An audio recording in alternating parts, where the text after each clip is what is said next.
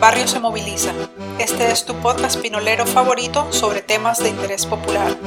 Y cafecito caliente, por supuesto.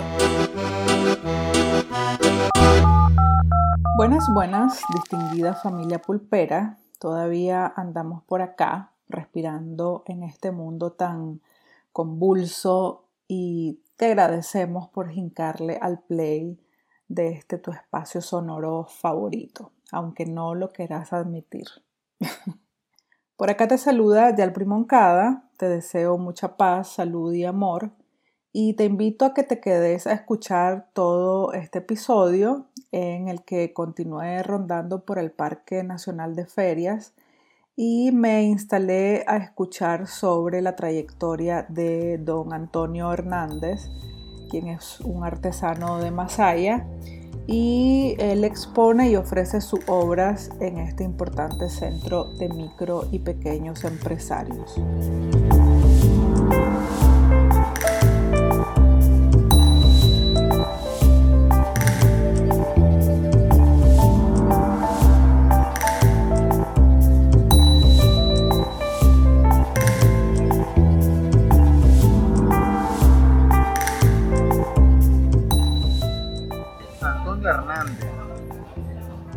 Artesanía Sebastián.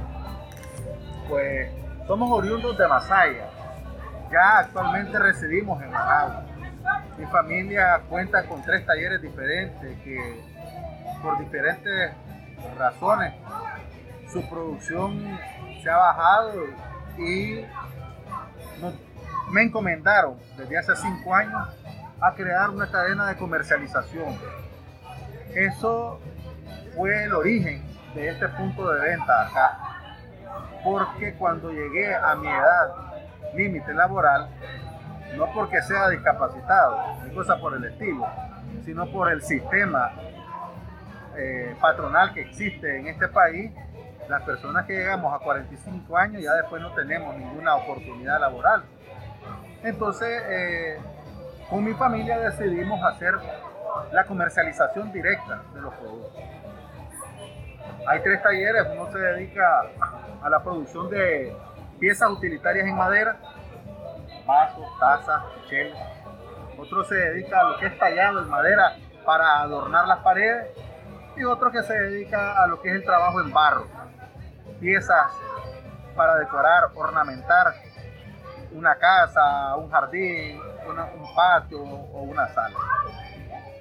Y tenemos de estar acá ya seis años, tres meses, un punto de venta que fue creado con ese propósito de que los emprendimientos tuvieran un común de referencia y comercializar los productos. Ventaja, pues sí han habido ventajas de estar acá. Nos hemos dado a conocer. Otra ventaja es de que nos permiten estar sin pagar ningún arriendo, sin pagar consumo de agua, sin pagar consumo de energía. Y eso nos motiva a asistir continuamente, independientemente de las situaciones que han pasado, eh, las circunstancias que trasciende el país.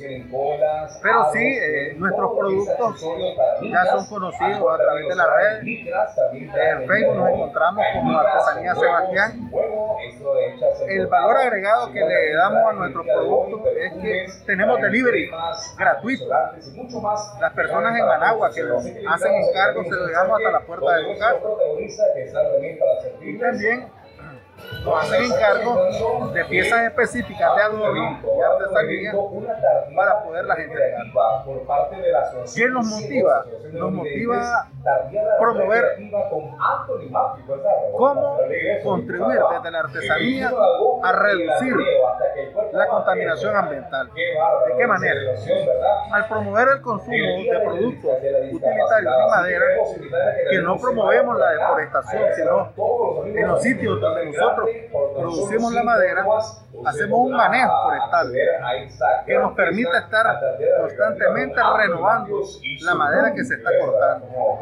Y se en piezas que el consumidor, cuando nosotros le explicamos, no siga usando vasos plástico, no siga usando vasos de vidrio, no siga usando vasos de plástico, esos contaminan el ambiente. Ese es el mensaje que nosotros damos desde Artesanía Sebastián y estos productos que se dejan de usar siendo de madera son biodegradables y más bien van a parar a la tierra.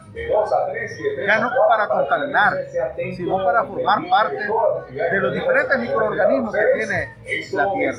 Entonces, eh, le hemos dado esta connotación a nuestros productos artesanales para que el consumidor no solamente vea una atracción más sino que cuando ellos adquieren un producto, están contribuyendo a reducir la contaminación ambiental con esos, ese tipo de material que usan para comercializar las industrias. Y me, me comentaba al inicio que ha sido visitado por también por investigadores, antropólogos.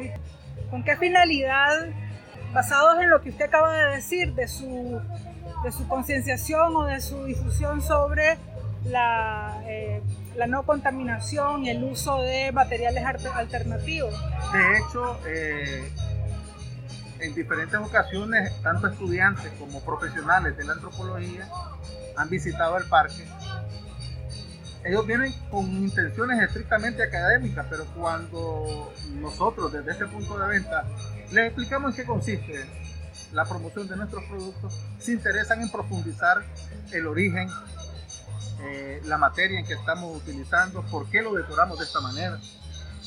Al mercado le gusta así.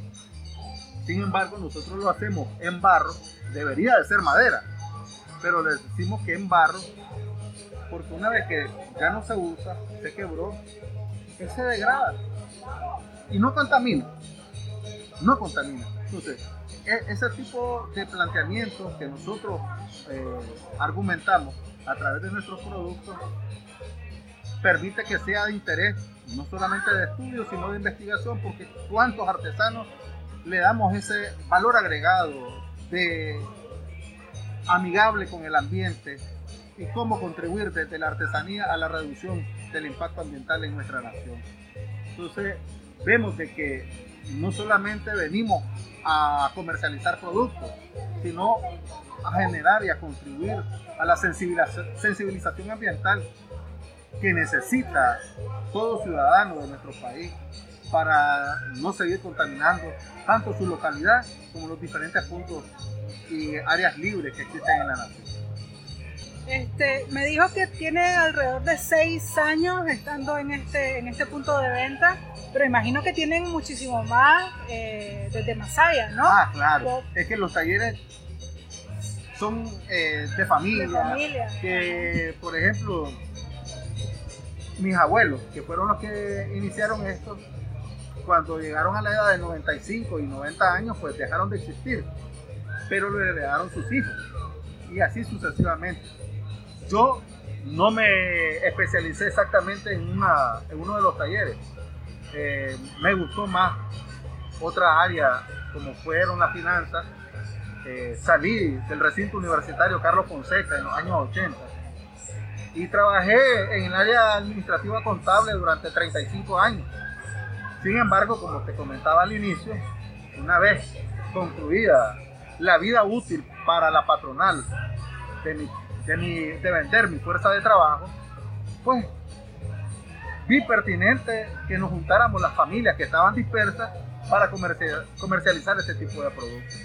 Y en buena hora porque eh, con, con mayor frecuencia los visitantes ya ponen como referencia este sitio y nos buscan. Muy bien. Y, y, bueno, ya, y me imagino que además de usted, su familia, sus hijos han continuado de una u otra forma con la labor de, la, artesanía, ¿no? Sí, de hecho, pues los talleres, uno ubicado en Monimbó, otro ubicado en San Juan de Oriente y el otro en Nandasmo, ahora eh, se dedican a la producción y a generar empleo, a contribuir a dinamizar la economía de cada municipio. Eso es un aporte que hace no solamente ese taller, sino todos los talleres de artesanía que existen en el país. Generamos empleo. Desafortunadamente existen pocos eh, programas que puedan atender el estímulo para ese tipo de fuente de trabajo. Sin embargo, hemos sobrevivido a pesar de la competencia que existe con el mercado libre, a pesar de, que la materia prima con frecuencia incrementa de precio, nos permite sí y nos satisface de que los muchachos de, cada municipio asistan unos a aprender y otros a trabajar.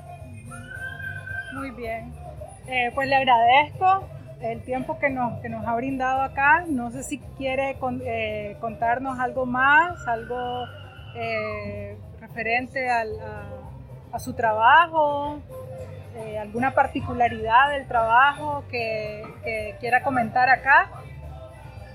Francamente, si una persona conoce con exactitud cuánto tiempo se invierte para producir esto, cuando vieran el precio, lo mirarían lo más accesible posible.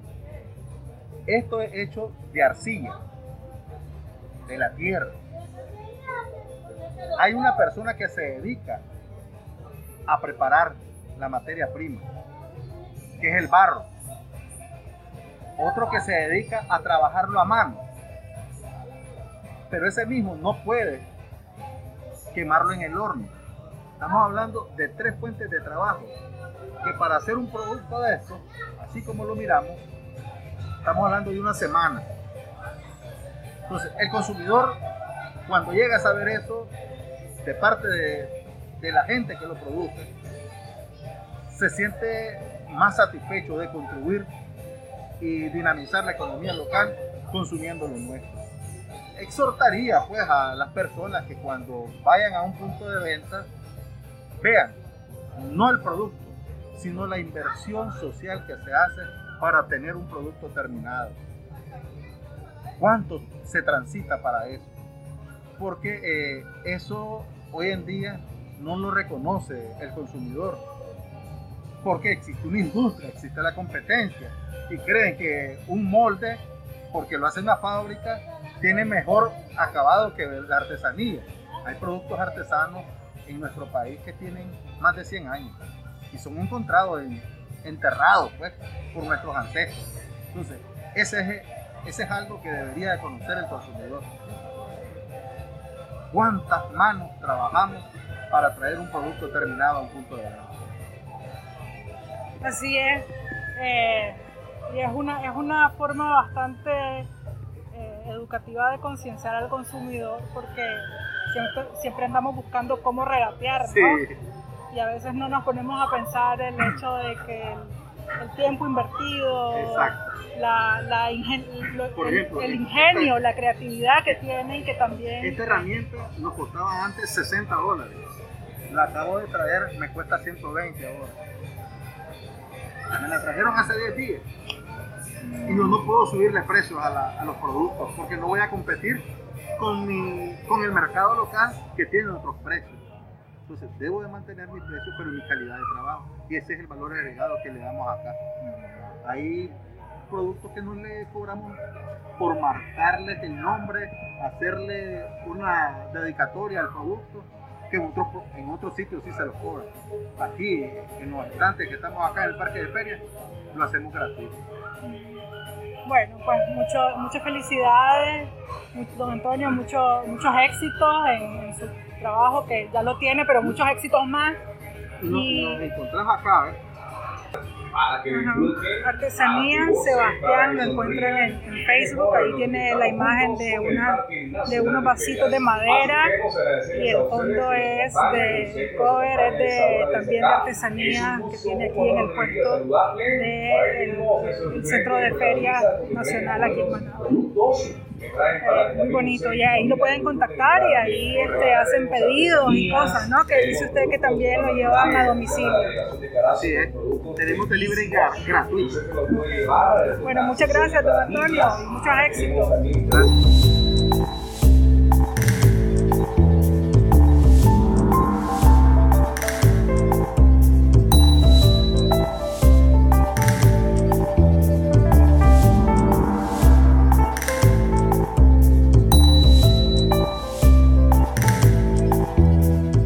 Creaciones artesanales han sido y sin duda seguirán siendo tema de estudio en materias antropológicas y arqueológicas.